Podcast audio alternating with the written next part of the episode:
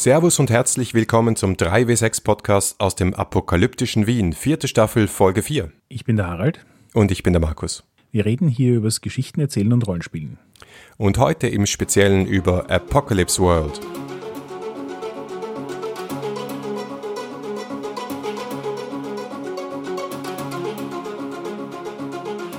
Außerdem wollen wir gleich vorab mal unseren neuen Unterstützern auf Patreon danken. Und das ist der Moritz, und der Alexander Schendi. Auf Level 2 und nach wie vor unser Sponsor auf dem Sponsor-Level ist Planetary mit Terry in Wien. Dankeschön. Nicht vergessen, wenn ihr auf äh, Level 2 unterstützt, könnt ihr auch bei uns in unserem Slack mit einsteigen, wenn ihr wollt. Da gibt es auf Patreon selbst ein Update, das nur für Level 2 Unterstützer freigeschaltet ist, wo ihr die Zugangsdaten findet. Und so als kleiner Teaser, wir sind auch gerade mittendrin, Online-Runden mit unseren Unterstützern zu organisieren. Wer also schon immer mal mit uns spielen wollte und die Games testen will, die wir im Podcast dann vorstellen werden, hat hier also auch eine gute Gelegenheit. Genau, der Plan ist, einmal im Monat an einem Montagabend eine Online-Runde zu machen zu den Spielen, über die wir in der aktuellen Staffel sprechen. Herzlichen Dank hier auch an Boni, der als Spielleiter hier mit der Idee vorgeprescht ist. Vielen Dank, wir schaffen es nicht alles allein. Yay for the crowd.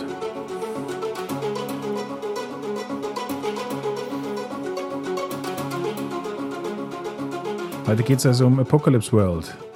Das Spiel, mit dem alles angefangen hat und von dem wir. Hast du schon mal Apocalypse World gespielt? Ich habe tatsächlich schon einmal Apocalypse World gespielt, ja, aber nicht geleitet. Ich muss jetzt zu meiner Schande zugeben, ich habe mittlerweile schon echt einige PBTA-Games gespielt, aber Apocalypse World war noch nie dabei. Ich glaube, du bist nicht ganz allein mit diesem Phänomen. Ich glaube, es ist auch so ein bisschen seltsam, dass diese PBTA-Welle die Welt überschwappt. Aber Apocalypse World ist nicht der Burner geworden, nicht der Riesenerfolg. Sehr einflussreich, aber selbst vielleicht nicht so der Hit. Zumindest steht jetzt auch keine deutsche Übersetzung zum Beispiel am Horizont, nicht, dass ich wüsste. Wohingegen Dungeon World, Sprawl und ja, die nächsten paar sind schon äh, in den Startlöchern, aber von Apocalypse World keine Spur. Weil du gerade so sagst, Apocalypse World ist nicht der Renner geworden. Ich habe heute mein Bücherregal angestarrt und nach PBTA-Spielen sortiert und bin dabei zu einer sehr interessanten Erkenntnis gekommen nachdem Apocalypse World die Idee losgetreten hat, haben wirklich viele Leute das Bedürfnis gehabt, Urban Fantasy aus PBTA zu machen. Wir haben Undying, was so klassisches Vampire unter, also Vampire the Masquerade unter PBTA ist. Wir haben Urban Shadows, was mehr so Dresden Files, Political Urban Fantasy ist. Wir haben Monster Hearts, was so das typische Glitzervampire Urban Fantasy ist. Ich habe null Verständnis dafür. Warum? Wer braucht diese Urban Fantasy Spiele? Keine Ahnung. Vor allem, was mich echt überrascht hat, ist, dass es so viele verschiedene Ausprägungen von Urban Fantasy gibt, die auch sich echt anders anfühlen. Also gerade bei Monster Hearts, Urban Shadows und Undying fand ich es wirklich faszinierend, wie, unter, wie stark unterschiedlich das Spielgefühl bei den Games ist. Naja, das macht es dann doch auch wieder spannend. Aber gehen wir zurück zu Apocalypse. Angefangen hat alles mit der Apokalypse. Und irgendwo, naja, wir haben ja äh, letztes Mal schon ein bisschen eine Erkenntnis gehabt, dass vielleicht das doch nicht ganz so zufällig ist, dass gerade ein apokalyptisches oder postapokalyptisches Spiel denn diese Welle losgetreten hat, weil man halt irgendwie ja bei Null anfängt und eine Zivilisation vielleicht auch neu aufbaut oder komplett niederbricht, je nachdem, wie man es dann halt spielt. Und alle Möglichkeiten vor einen liegen. Ja, dann sollten wir uns wahrscheinlich an unsere eigene Medizin halten und mal anfangen mit Agenda und Principles, oder? Um zu schauen, was Apocalypse World von anderen PBTA-Spielen unterscheidet.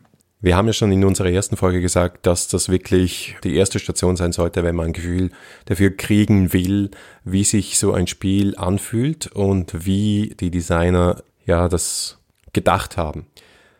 Bei Apocalypse World ist es natürlich ein bisschen speziell, weil das die erste Agenda und die ersten Principles sind und demnach kommt da einiges, was uns ziemlich bekannt vorkommt.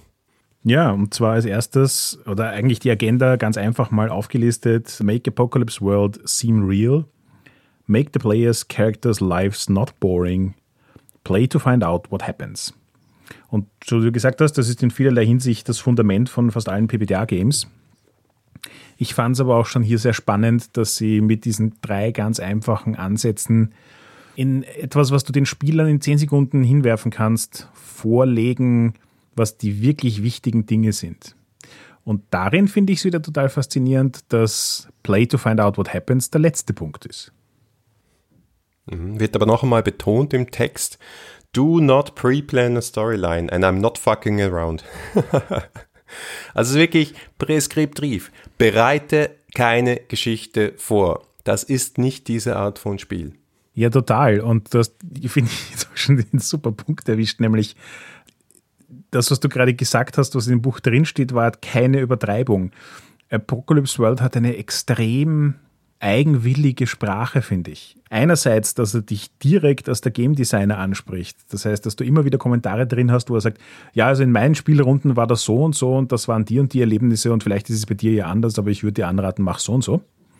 Und auf der anderen Seite, dass auch äh, der ganze Text, der die Idee und das Setting von Postapokalypse beschreiben soll, so unglaublich eigenständig ist. Also äh, für mich persönlich hat es jetzt zum Beispiel auch nicht viel damit zu tun gehabt, was ich an Apokalypse Serien, Filmen und Büchern konsumiert habe. Also es hat jetzt nicht super stark bei mir ausgelöst, ja, genau so hört sich die Apokalypse an. Aber es ist gleichzeitig super eigenständig und vollkommen unverwechselbar. Ich glaube, das kommt dann eher in den Prinzipien.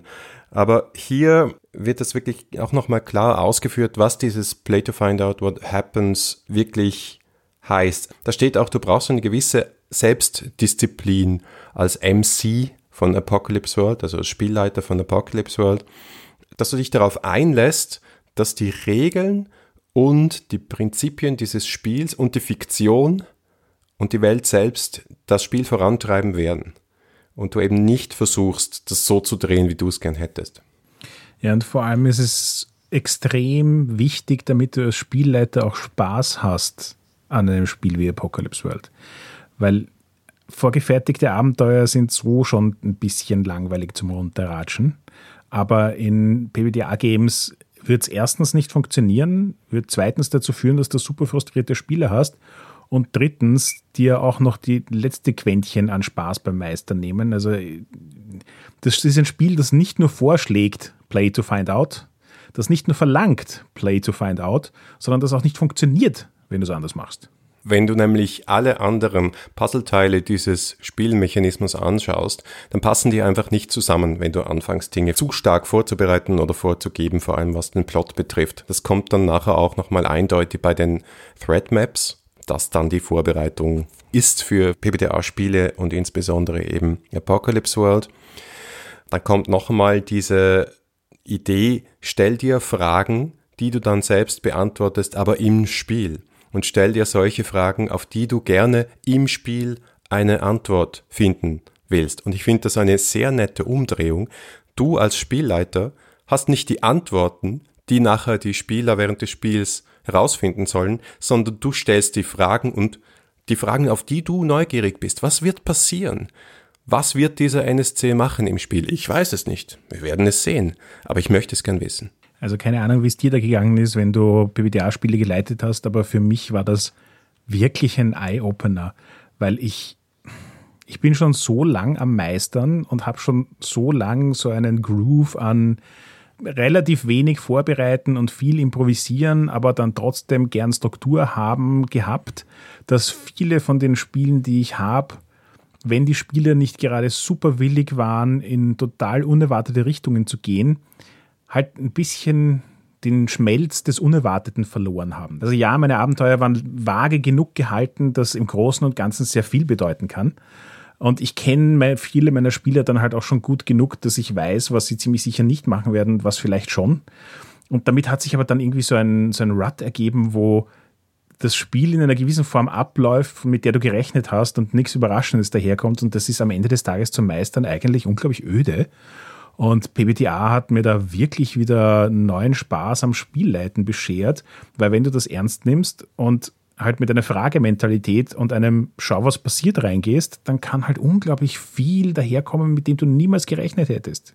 Ja, für mich ist der Wandel noch viel extremer, weil ich ja eher von diesen Detektivgeschichten herkomme von Cthulhu, wo du seitenweise ganze Kampagnen in drei Bänden vorgeschrieben hast und womit das teilweise ist es super cool. Ich mag diese Art zu spielen auch, weil selbst wenn das Mystery klar ist, wenn die Antwort klar ist, wenn klar ist, was im Hintergrund passieren soll, es ist trotzdem immer anders und ich habe teilweise Abenteuer als Supporter fünf, sechs, sieben Mal geleitet und sie waren immer anders. Also ich würde das nicht jetzt irgendwie abtun als etwas, was, was äh, langweilig ist. Aber dass das funktioniert, hat mich wirklich, und ich habe es ja schon gesagt, mich an mir selber überrascht, dass die Regeln und dieses System so anders gedrechselt sind, dass das Improvisieren so extrem leicht fällt. Aber vielleicht schauen wir noch eins weiter, weil äh, es gibt ja zwischen der Agenda und den Prinzipien noch ein Always Say, was man immer sagen soll. Wenn du quasi als Spielleitung nicht mehr weißt, was du sagen sollst, sag das. Also was sollst du immer sagen? Erstens, was die Prinzipien verlangen, was die Regeln verlangen, was die Vorbereitung verlangt und was die Ehrlichkeit verlangt. Also ist doch wieder Vorbereitung. Also ich muss zugeben, dass die Vorbereitung, die in PBTA drinsteckt für den Spielleiter, etwas ist, das mich ziemlich lang herausgefordert hat. Nämlich bis ich quasi mein Hirn darum herum gewickelt habe, was genau sie damit meinen und vor allem auch zehn PBTA-Games zu lesen, sich dort anzuschauen, wie die es unterschiedlich handhaben und zu verstehen, was die Essenz dahinter ist, hat für mich persönlich eigentlich am längsten gedauert. Aber wenn man es dann mal behirnt hat, finde ich es insofern extrem ansprechend, weil genauso wie die Agenda und die Prinzipien auf Bulletlisten reduziert ausdrücken, wie du dieses bestimmte Spiel, dieses bestimmte Genre als äh, Spielleiter rüberbringen sollst, sind die Threads dein Baukasten oder wer immer sie in unterschiedlichen Spielen heißen, sind sie jedenfalls dein Baukasten, deine Möglichkeit, innerhalb eines existierenden Genres, innerhalb dessen, wo alle eine ähnliche Vorstellung haben, wie die Welt rennen sollte, unerwartete Möglichkeiten anzubieten. Also genauso wie wir es vorhin gesagt haben, die Fragen, die du gerne stellen würdest, mit Details auszukleiden, an denen sich die Spieler dann emporranken können, um sich Sachen auszudenken, die dann wieder in vollkommen neue Richtungen gehen. Ich finde aber auch noch spannend, dass er ganz explizit sagt, sag, was die Regeln verlangen und sag, was Ehrlichkeit verlangt. Warum ist es so wichtig? Am Anfang habe ich mir auch gedacht, ja, okay, eh. Aber ich glaube, es ist deswegen wichtig, weil das ganze restliche Buch schreit er dich an, was du alles an Widerlichkeiten den Spielern entgegenwerfen sollst, ja. Dass du hart, hart zu ihnen sein sollst, dass du hart bleiben sollst und dass dein Job ist, ihnen das Leben schwer zu machen. Ich übertreibe jetzt ein bisschen, aber es klingt schon bei den Prinzipien ziemlich danach. Und da ist es ganz wichtig, ganz klar zu machen, dass wir alle auf derselben Seite sind, dass wir alle am selben Tisch sitzen, am selben Strang ziehen und dass du als Spielleitung immer ehrlich sein musst, dich ebenfalls immer an die Regeln halten musst und auch an deine Prinzipien, weil sonst macht das Ganze keinen Spaß. Wenn du auch noch gegen die Spieler bist, dann haben sie keine Chance. Die ganze Welt, alle NSCs oder die meisten NSCs, die Umgebung, die Ressourcen, alles spielt gegen die Spielercharaktere. Du musst auf ihrer Seite sein, aber gleichzeitig halt eine spannende Geschichte machen. Da hat es auch lang gebraucht, bis mir der Knopf aufgegangen ist dazu. Was es nämlich am Ende des Tages für mich heißt, ist, dass der Spielleiter nicht diese ganz klassische Rolle hat, die er in 99,9% aller Rollenspiele hat, er ist Gott, er weiß, wie die Geschichte rennt, er kann jede Entscheidung aus dem Bauch heraus treffen und wenn er nicht würfeln will, dann macht er das verdeckt und sagt, was das Ergebnis ist. Und diese Allmacht, die der Spielleiter hat, damit er eine gute Geschichte erzählen kann, ist in PBTA weder wirklich vorhanden noch notwendig. Ich habe das jetzt ein bisschen zögerlich gesagt, weil äh, rein prinzipiell hält einen auch nichts davon ab, mit quasi diesem Allmachtsansatz zu Spielleiten in PBTA-Spielen. Aber das Spiel weist dich sehr oft darauf hin, dass du es nicht tun sollst. Und es ist auch nicht notwendig. Und was du daraus gewinnst, ist, dass du plötzlich nicht mehr diese einzelne Figur bist, die vom Rest des Tisches so ein bisschen entrückt, ähm, eine ganz andere Perspektive des Spiels erlebt. Ja, du hast ein bisschen andere Aufgaben. Ja, du gehst sie ein bisschen anders an. Ja, es, es mag schon ein wenig antagonistisch ausschauen, wie deine Beziehung zu den Spielern ist, aber am Ende des Tages sitzt du im selben Boot mit ihnen.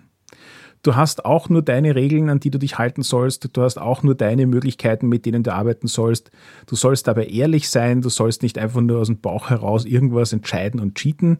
Und das, was du aus dem Bauch heraus entscheiden kannst, ist das Gleiche, was auch die Spieler entscheiden können, nämlich der narrative Freiraum, den du hast, auf die Geschichte einzuwirken. Und das geht extrem gut Hand in Hand, dass wenn du ehrlich bist, wenn du dich an die Regeln hältst, wenn du sagst, was die Prinzipien verlangen und wenn du dich an deine Vorbereitung hältst, und auch da wichtiger Punkt, die Vorbereitung ist deine Spielerwahrheit. Das ist das, was du dir im Vorfeld ausgedacht hast, dein Charakter quasi und an den solltest du dich auch halten und nicht einfach über Bord werfen, nur weil der gerade danach ist.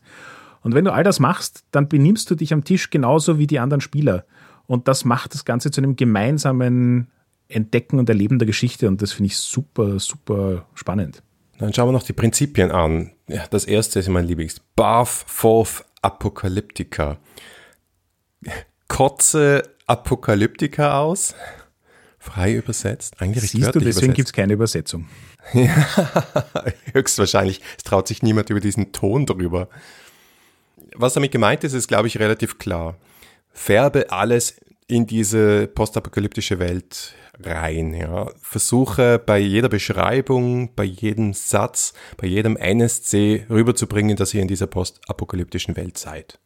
Ja, total. Und das ist auch so dieses eine Prinzip, das in absolut jedem Spiel vorkommt, das ein PBTA-Spiel ist, weil es ja auch so extrem wichtig ist. Der Unterschied zwischen verschiedenen PBTA-Spielen ist ja, dass sie ein unterschiedliches Genre oder zumindest ein unterschiedliches Setting rüberbringen wollen.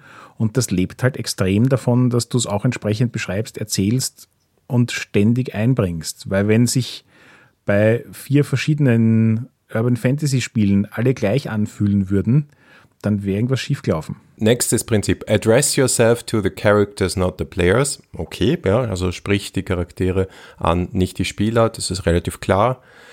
Make your move but misdirect und make your move but never speak its name. Die beiden finde ich spannend. Ich habe nämlich, also ich finde nämlich auch, dass dieses Make your move but misdirect eh so ein Ja, eh ist und dann hat er weiter hinten im Buch ein Beispiel unter Move Snowballing, also quasi wie ein Move zum nächsten führt und das Ganze dann die Geschichte macht und so.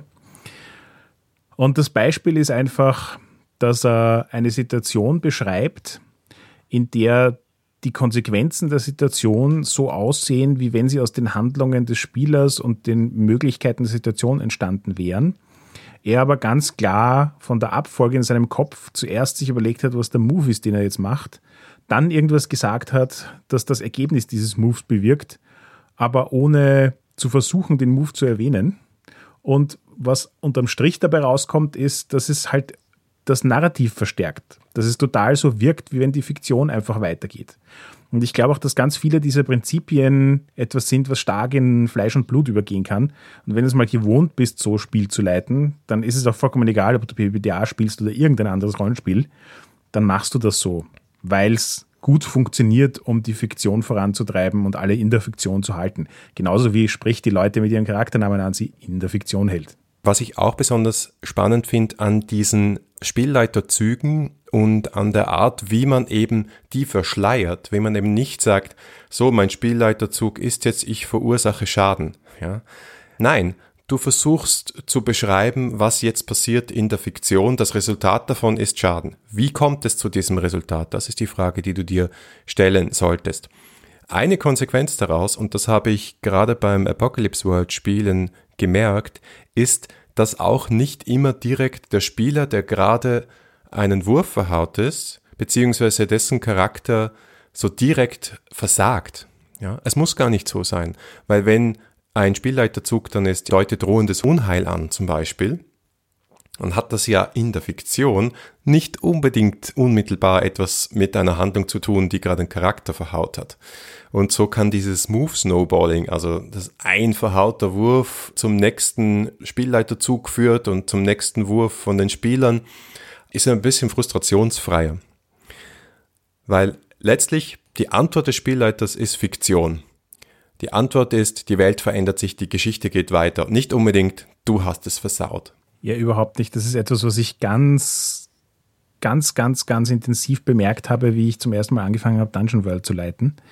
Nämlich, wenn du einfallslos bist und auf 0815 Entscheidungen zurückgreifst, wenn du versuchst, die Prinzipien umzusetzen. Und gerade in Dungeon World finde ich, ist das sehr verlockend, dieses äh, irgendjemand ist die Felsen draufgeklettert, der hat es nicht geschafft, er knallt runter und nimmt Schaden. Das ist so ganz klassisches Oldschool-Rollenspieldenken für mich. Ähm, und äh, es macht ja auch Sinn in der Situation, aber es ist halt das langweiligst mögliche Outcome. Und es ist eine Sache, dass du als Spielleiter lernen musst und üben musst, hier bessere Antworten zu liefern und die Geschichte spannender zu gestalten, als einfach nur den offensichtlichsten, uninteressantesten Weg zu wählen.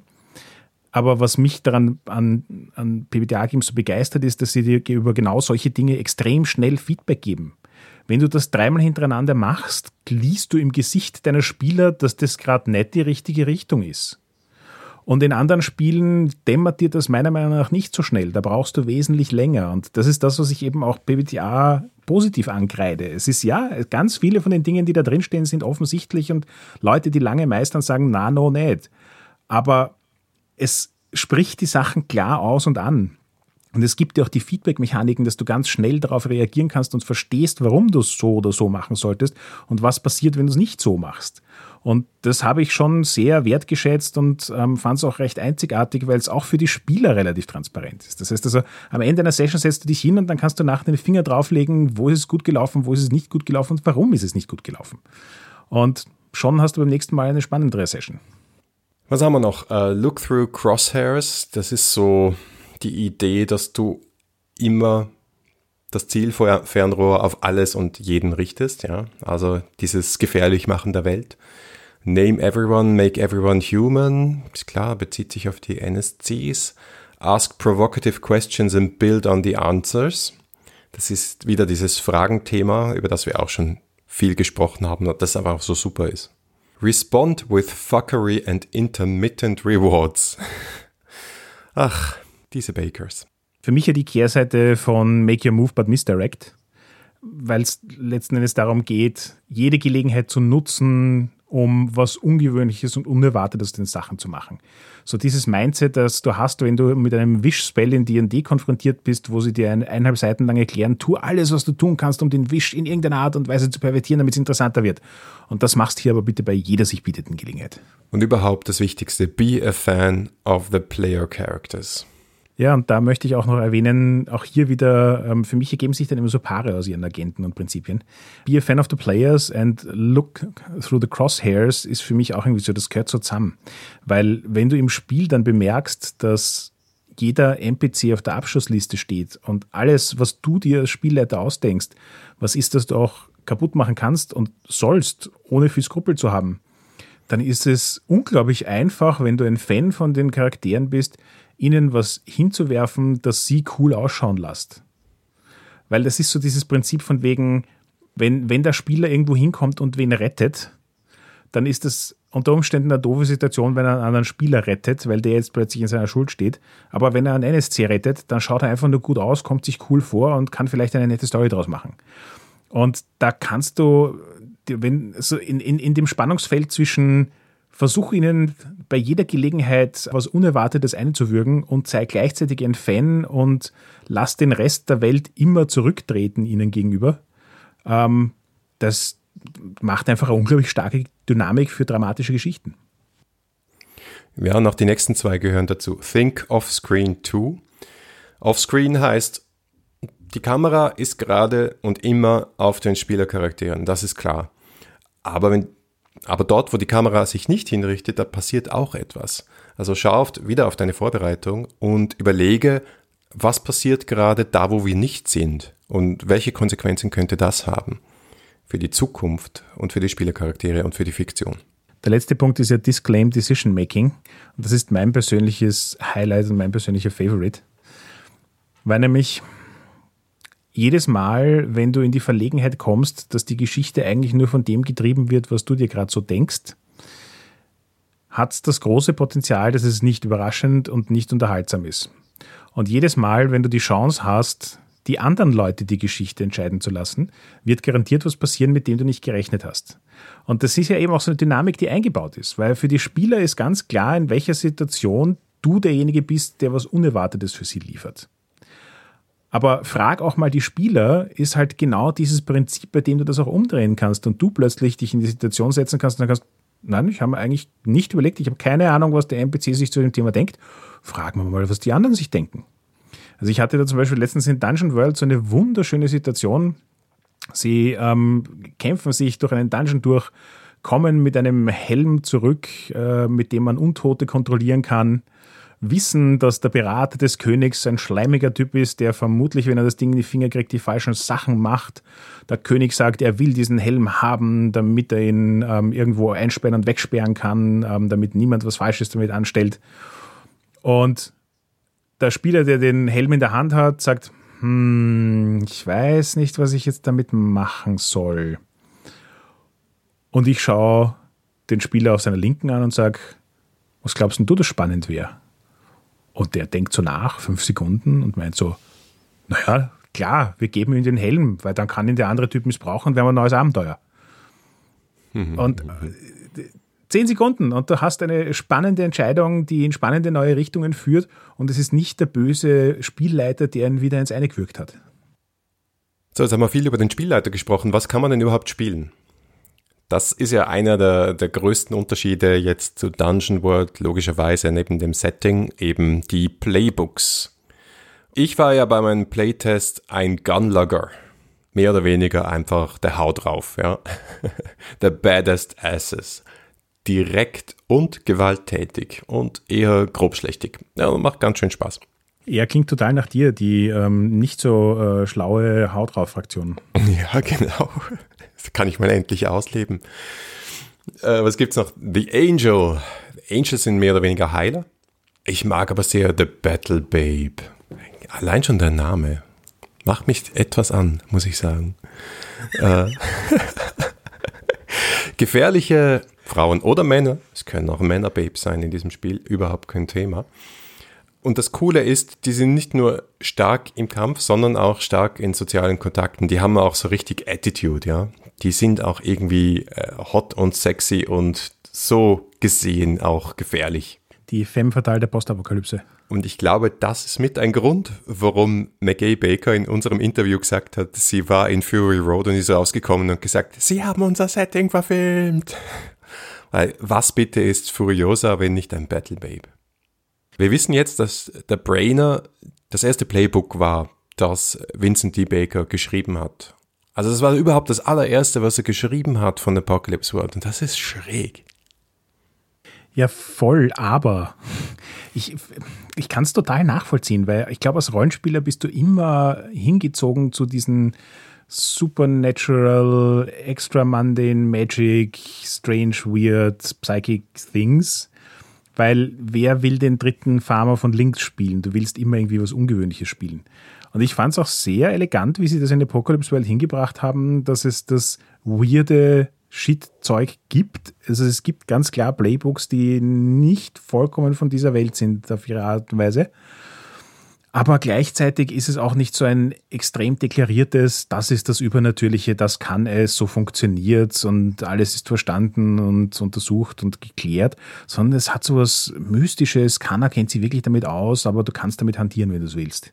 Ja, das ist auch ganz klar. Es gibt diesen Psychic Maelstrom, also wie auch immer man das übersetzen will, äh, der mentale Strudel oder so. Und wenn du dich dem öffnest, dann wird's spannend, seltsam, aber auch sehr gefährlich. Grundsätzlich kann das jeder Charakter, aber manche können es halt besser als andere. Der Brainer kann es besonders gut mit unvorhergesehenen Konsequenzen. Dann haben wir auch noch so ein paar Klassiker der Apokalypse, den Chopper, den typischen Biker mit seiner Gang, dem gegenüber den Driver, ähm, den Fahrer der Gruppe, den Gunlager hast du ja schon erwähnt. Dann kommt auch schon, finde ich, wieder was sehr Spannendes, nämlich der Hardholder. Sie sind auch nicht davor zurückgeschreckt zu sagen, es gibt in Apocalypse World einfach Leute, die Ressourcen im Hintergrund haben, die sich nicht so einfach erklären lassen wie hat eine Pistole, sondern das sind solche Sachen wie hat eine Gang oder hat vielleicht auch ein ganzes Dorf an Leuten, die hinter ihm stehen, vielleicht aber auch nicht alle, manche sind vielleicht auch anderer Meinung und so weiter. Und das macht, das macht schon mal ein natürliches Machtgefälle zwischen den Charakteren und das kann zu sehr interessanten Reibungspunkten führen. Keine Ahnung, wie ist dir da mit dem Spiel gegangen? Wir haben tatsächlich die Furiosa Edition von Jason Morningstar gespielt. Insofern war wir eher so eine mobile Truppe, aber es gab sozusagen auf der anderen Seite auch so Warlords wie so ein Hardholder. Ich glaube, im Kampagnenspiel ist das schon etwas, was hochinteressant ist, insbesondere eben, wenn Ressourcen auch eine größere Rolle spielen in einem Setting, wo Ressourcen verdammt knapp sind. Ein Gegenstück dazu ist ja der Hokus, also das nächste Playbook im Buch. Das ist statt ein Warlord einfach ein religiöser Führer. Jemand, der einen Kult hat und Leute, die ihm folgen. Die ähm, kleinere Version dieser Gruppe von Charakteren, die was im Hintergrund haben, ist dann der Maestro D, quasi der Tavernenbesitzer. Und ich finde das so super, weil in jedem D&D-Rollenspiel ist es ein Klischee, dass der Tavernenbesitzer ein Retired Level 20 Veteran ist.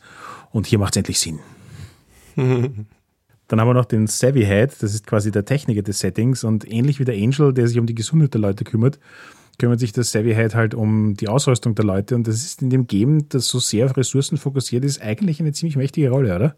Unter Umständen, also wenn du halt so diese, diesen Sinn für Gadgets und Sachen reparieren und zusammenbasteln hast, dann ist es nicht schlecht. Und als letztes haben wir dann den Skinner, auch eine, finde ich, recht interessante Klasse, ein interessantes Playbook. Das Skinner ist so quasi der pure Social Character. Es ist der, der jeden unter die Haut geht, der alle manipulieren kann und der eigentlich nur deswegen überlebt, weil er so unglaublich freaking lovable ist. Ja, lovable hast du jetzt gesagt, aber ich glaube, wir müssen über Sex reden. Harald, reden wir über Sex. Vorher muss ich noch eine Zwischenfrage einwerfen wenn wir jetzt gerade die Playbooks durchbesprochen haben, was für ein Playbook ist Mad Max? Max selbst? Ja. Yep. Gute Frage. Battle Babe. Laut alles Battle Babes. Ja, vielleicht eh. Also ich finde ja, dass einige passen könnten. Ich meine, er wäre auch natürlich ein klassischer äh, Driver. Er ballert auch oft genug herum, dass man ihn in das Gunlager spielen könnte je nachdem, wie man, also man könnte sich auch vorstellen, dass er irgendwann mal zum Hokus wird. Ja. Ähm, ja. ja. Angel ist er ziemlich sicher nicht. Nope. Master D ist er vermutlich nicht, Brainer ist er vermutlich nicht, aber es ist schon spannend, dass man einen so ikonischen Charakter mit sehr vielen Playbooks umsetzen könnte und gleichzeitig, je nachdem, wie du ihn dann nachbaust, wird er wahrscheinlich ein bisschen anders wirken, als er das in den Originalen tatsächlich tut. Aber du lenkst ab, gell? wirst einfach nicht ja, Zeit für Destiny's über Sex-Moves sprechen. Nein, halt, das war Salt and Pepper. Genau, Salt and Pepper war es. Destiny's Child war viel später. Salt and Pepper ist richtig alt. Worüber wir jetzt lange um den heißen Brei reden, ist, es gibt in Apocalypse World sogenannte Sex Moves. Die sind alle charakterbezogene Moves, also Moves, die es nur für spezifische Playbooks gibt, aber praktisch jedes Playbook hat so einen Sex-Move, wo mehr oder weniger einfach steht, wenn du mit einem anderen Spielercharakter Sex hast, dann würfle. Auf Hot, einer der Stats. Ich, muss ehrlich zugeben, für mich war es, wie ich das erste Mal gelesen habe, ziemlich mindblowing. Also ich glaube, ich habe vor den Sex-Moves das History-System gelesen und habe gedacht, uh, clevere Idee, Social Interactions, sind in den meisten Rollenspielen eh eher so ein bisschen lahmarschig gehandhabt. Also da ist für mich leider auch so eines der Paradebeispiele Fate. Ja, klar, ich kann jeden Konflikt in Fate auch aus Social Konflikt machen und mit ein bisschen Fantasie kann ich mir auch vorstellen, was die Konsequenzen sein sollen und so. Aber irgendwie hat das null Sexappeal. Und hier die History Rating war so, mh, ja, ich verstehe schon, wie die Grundregelmechanik da gleich mal so ein bisschen Friktion zwischen den Charakteren aufsetzt und dafür sorgt, dass das sich in spannende Richtung entwickelt. Und dann bin ich zu den Sex Moves gekommen und habe gedacht, yeah, das funktioniert voll. Weil wenn das keine memorable, awkward Situations zwischen den Charakteren macht, dann weiß ich nicht was. Ja, aber hey, Fiction first, das muss auch noch passieren. Ich weiß nicht. Also Interesting in unserem choice. kurzen, ja, in unserem kurzen One-Shot ist es nicht passiert. Gab es irgendwie auch nicht eine logische Gelegenheit dazu.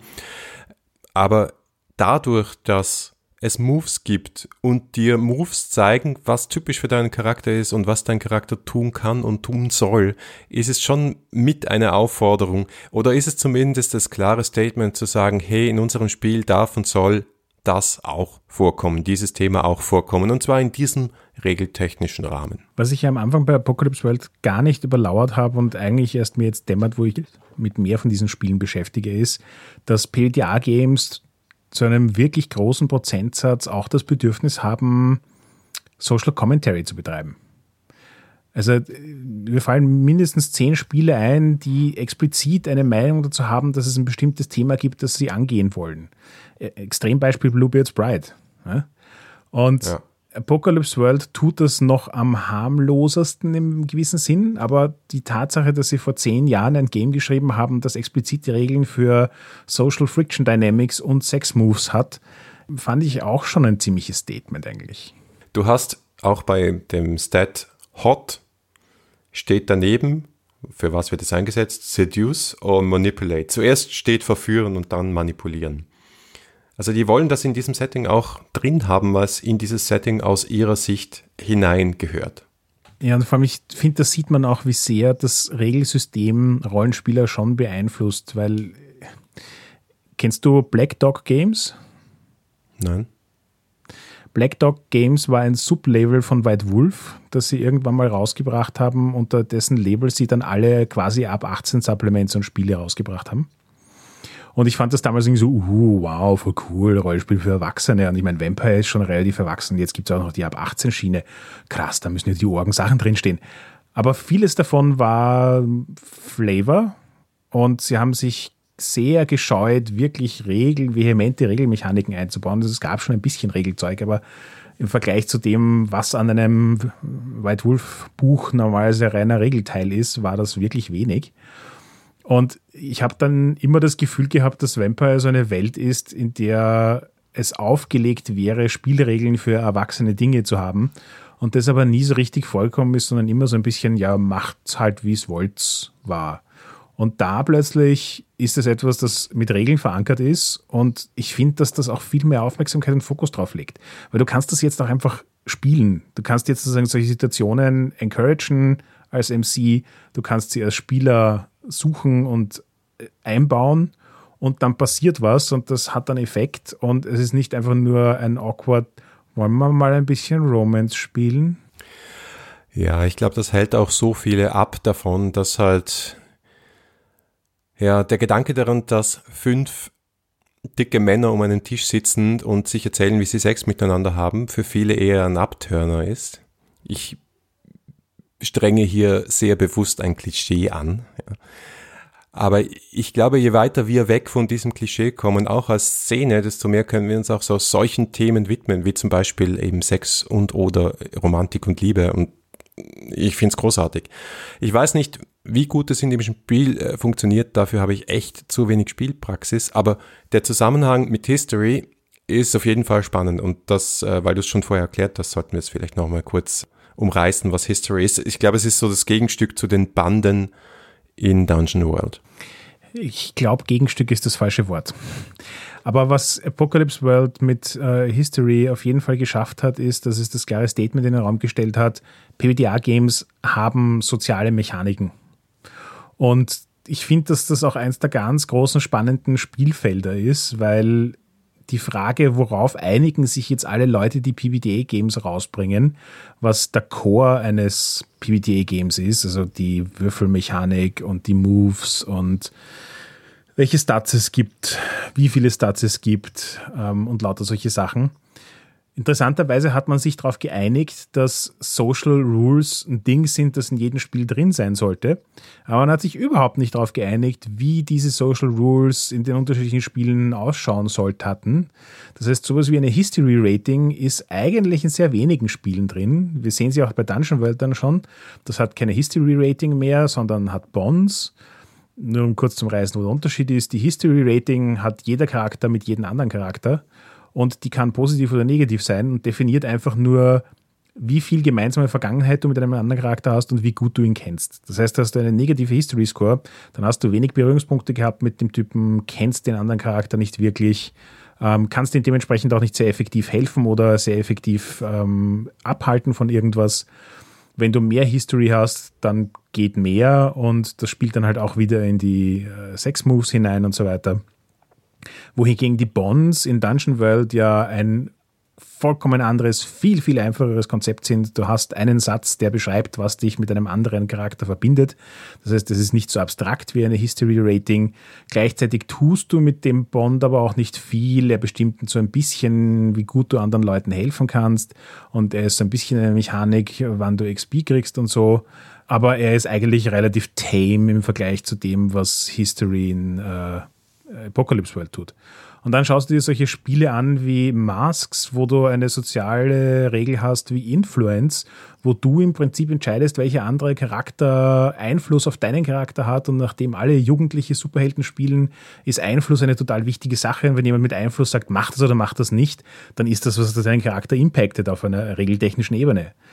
Oder von Monster Heart, die Strings, wo es im Prinzip primär darum geht, diese Sozialdynamiken auszuspielen und quasi pulling the strings of another person zu machen. Ja, ich glaube, allen gemeinsam ist einfach, dass sie voraussetzen, dass wenn du startest in dieses erste Abenteuer, in den ersten Abend, dass du so ein Netzwerk gebildet hast zwischen den Charakteren, ein soziales Netzwerk mit verschiedenen Verbindungen, Animositäten oder eben auch Sympathien, die die Charaktere in ihrer Vergangenheit und in der Gegenwart verbinden. Das ist, glaube ich, allen gleich. Ja, das stimmt. Wobei es halt in unterschiedlichen Ausprägungen passiert und ich glaube auch nicht nur dazu da ist, ein Startgeflecht zwischen den Charakteren zu schaffen, sondern eben auch im laufenden Spiel die Dynamiken auf interessante Art und Weise weiterzuentwickeln und zu verändern. So, jetzt haben wir schon lange geredet, aber schauen wir uns vielleicht trotzdem noch ein, zwei regeltechnische Unterschiede an zwischen Dungeon World und Apocalypse World. Wir schauen übrigens immer jetzt auf Apocalypse World Second Edition von äh, Vincent und Maggie Baker, mit denen wir dann nächste Folge sprechen werden. Eines davon ist Schaden. Schaden heißt hier Harm und wir haben natürlich keine Trefferpunkte hier, weil das ist ja nicht so ähnlich wie D&D, soll ja nicht so ausschauen, sondern es ist eine Countdown Clock. Was ist eine Countdown Clock? Das haben wir schon mal kurz besprochen, nämlich bei Blades in the Dark, wo diese Countdown Clocks dann eine noch größere Rolle spielen. Letztlich ist dein Schadensystem oder dann, dann das Gegenstück zum Schadensbalken bei Fate ist halt ein Kreis, der einmal in vier Teile und das letzte Viertel dann nochmal in drei Teile geteilt wird. Und du machst es halt im Uhrzeigersinn, kreuzt du das Ding an. Das heißt, die ersten drei sind mal schnell weg und dann wird's aber sehr schnell recht tödlich, aber du hast noch eben nicht nur ein Viertel, das du einkreuzen kannst, sondern drei Segmente dieses Viertels, bis du dann wirklich dem Tode nahe oder tot bist. Die Background Story dazu finde ich ja super faszinierend. Die Idee war, dass in Zeiten des Kalten Krieges ähm, es diese Countdown-Clock gab, die gesagt hat, wie nah man kurz vor dem Weltuntergang steht. Und dass die in Zeiten des Kalten Krieges eigentlich immer auf 11 Uhr war und nie auf 12 Uhr vorgerückt ist. Und sich auch nie jemand damit beschäftigt hat, ob es drei oder vier ist. Und aus der Überlegung heraus ist quasi statt, ich habe jetzt einfach sechs Hitpoints, diese Clock entstanden, deren erste drei Punkte relativ harmlos sind. Das ist, ja, passiert halt was, aber eigentlich interessiert es eh niemanden so wirklich. Und die letzten drei Punkte dann dort sind, wo die Kacke am Dampfen ist. Und das, wenn man das so erzählt kriegt, passt es unglaublich gut in Apocalypse World hinein, macht viel mehr Sinn, passt super stimmig ins Setting. Wenn man die Erklärung nicht liest, wirkt es einfach nur ein bisschen eigenartig. Naja, ich finde es eigentlich recht praktisch. Und du kannst es dann auch so für sowas wie Ressourcen äh, verwenden. So haben wir es zum Beispiel eben in der Furiosa Edition gemacht. Da hast du dann halt so einen Countdown-Clock für dein Benzin, für dein Wasser, für dein Essen und so weiter und so fort. Also es ist einfach ein praktisches Werkzeug. Was auch noch anders ist, ist, dass der Schaden nicht an die Klasse gebunden ist, so wie in Dungeon World, sondern an deine Waffe was natürlich auch eine Logik gewesen wäre, die man in Dungeon World hätte wählen können. Damit hätten natürlich Gegenstände wie Waffen eine unglaublich höhere Wichtigkeit gekriegt. Ja, ich finde gerade, das ist für mich so eines dieser Paradebeispiele, wo die Art und Weise, wie sie es in Dungeon World und Apocalypse World angegangen sind, total stimmig zu den Settings passt. Weil in Apocalypse World geht es um Ressourcen. Da macht es einen riesen Unterschied, ob ich eine Pistole habe oder nicht. Das ist Macht, das ist Ressource, das ist Möglichkeit zu traden, das ist Sicherheit, das ist alles. In einem Spiel wie Dungeon World ähm, soll es eigentlich wurscht sein, ob der Kämpfer mit einem Langschwert, einem Kurzschwert, zwei Äxten oder ich weiß nicht was um sich haut oder dem Monster die Nase abreißt mit seinen Fingern. Und dementsprechend unterschiedliche Stimmungen, unterschiedliche Settings, unterschiedliche Regeln, die aber beides super gut transportieren, finde ich. Und der nächste massive Unterschied ist XP. Ja, wann kriegt man Erfahrung? Das wird ja bei Dungeon World auch kontroversiell diskutiert, dass du halt Erfahrung kriegst, wenn du einen Fehlschlag würfelst, also eine 6 minus.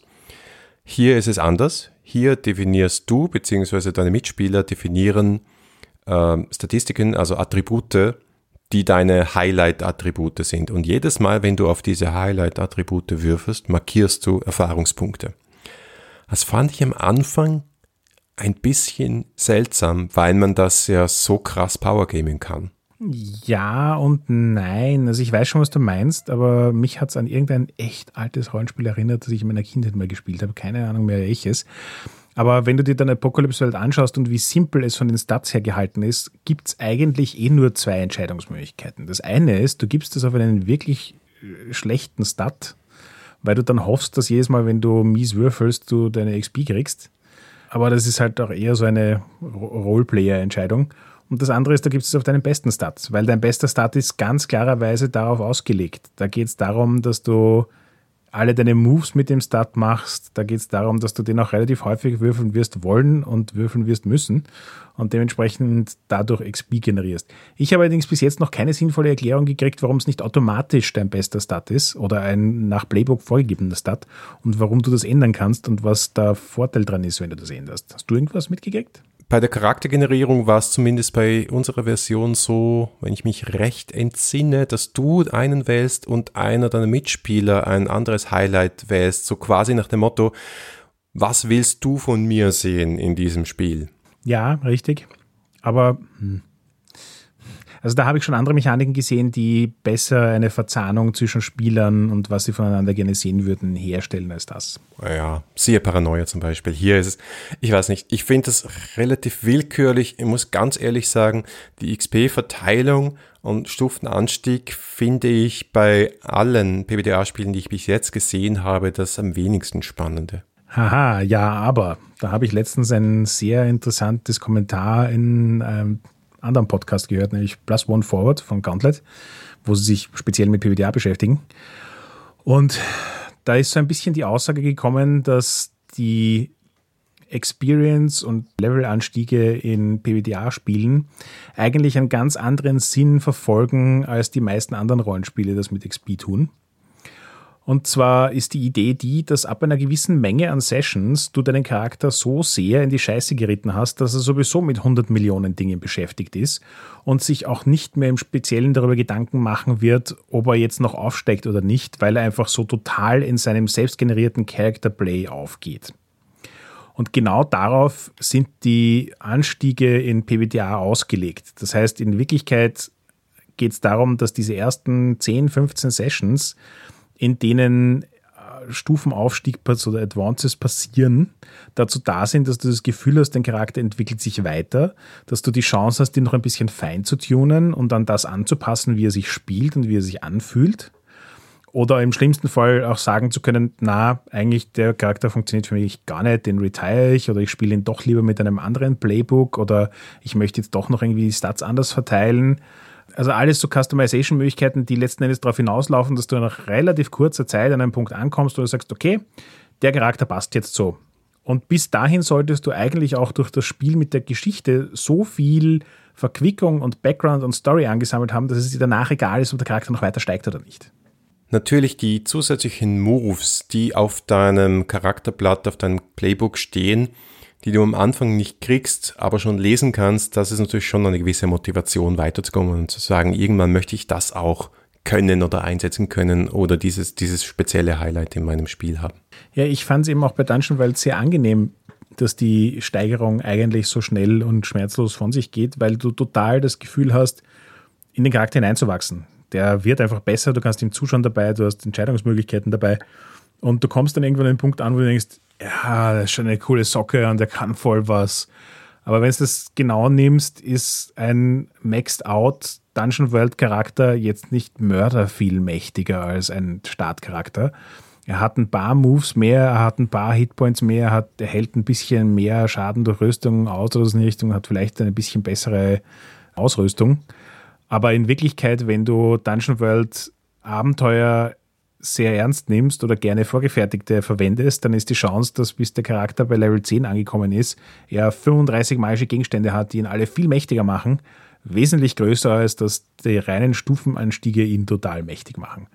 Aber mhm. alles, all das erfüllt das, den Sinn, dass du das Gefühl hast, dass dein Charakter kompetenter ist, dass du in ihn hineingewachsen bist und dass er halt einfach eine coole Socke ist. Ja, werden wir vielleicht nochmal darüber reden, wenn ich noch mehr Dungeon World gespielt habe und wirklich meine Kampagne durchgezogen habe. Gespannt, wie sich dann anfühlt. Ja, ich glaube, jetzt haben wir eigentlich fünf von den 55 wichtigsten Eckpfeilern angesprochen, oder? ja, es ist noch so viel, aber äh, es ist ein umfangreiches Buch. Es lohnt es sich zu lesen, selbst wenn man es nicht spielt, aus meiner Sicht, weil man eben auch die Stimme von Vincent und Mac Baker da sehr stark durchhört und eben für mich war es wirklich so augenöffnend beim zweiten, dritten Mal durchlesen und schon einmal Dungeon World gespielt habend, das endlich zu kapieren, wie das gemeint war. Und jetzt habe ich auch mehr Lust, das zu spielen. Es gibt noch ein paar Elemente, die typisch sind, die wir jetzt auch gar nicht besprochen haben, wie zum Beispiel die Battle Moves, mehr Kampfoptionen, könnte man eigentlich auch sagen. Und äh, Regeln auch für Kampf von Teams gegen Teams und so weiter und so fort. Aber das geht auch sehr stark ins Detail jetzt. Wir müssen uns ja noch was aufheben für das Special unserer super netten Patreons. Das heißt, wir machen dann einfach noch eine weitere 14-Stunden-Folge, wo wir über den Rest reden.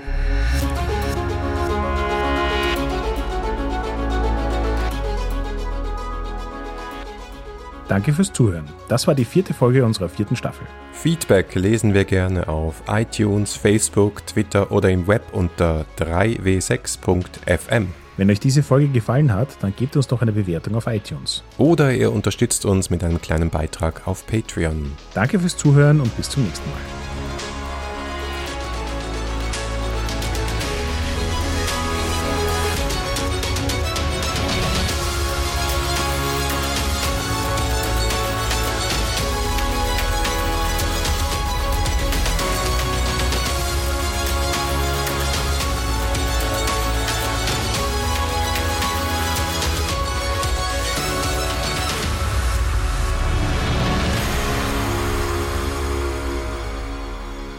Immer Folgen machen, wo wir nichts zu sagen haben, die dann eine Stunde dauern.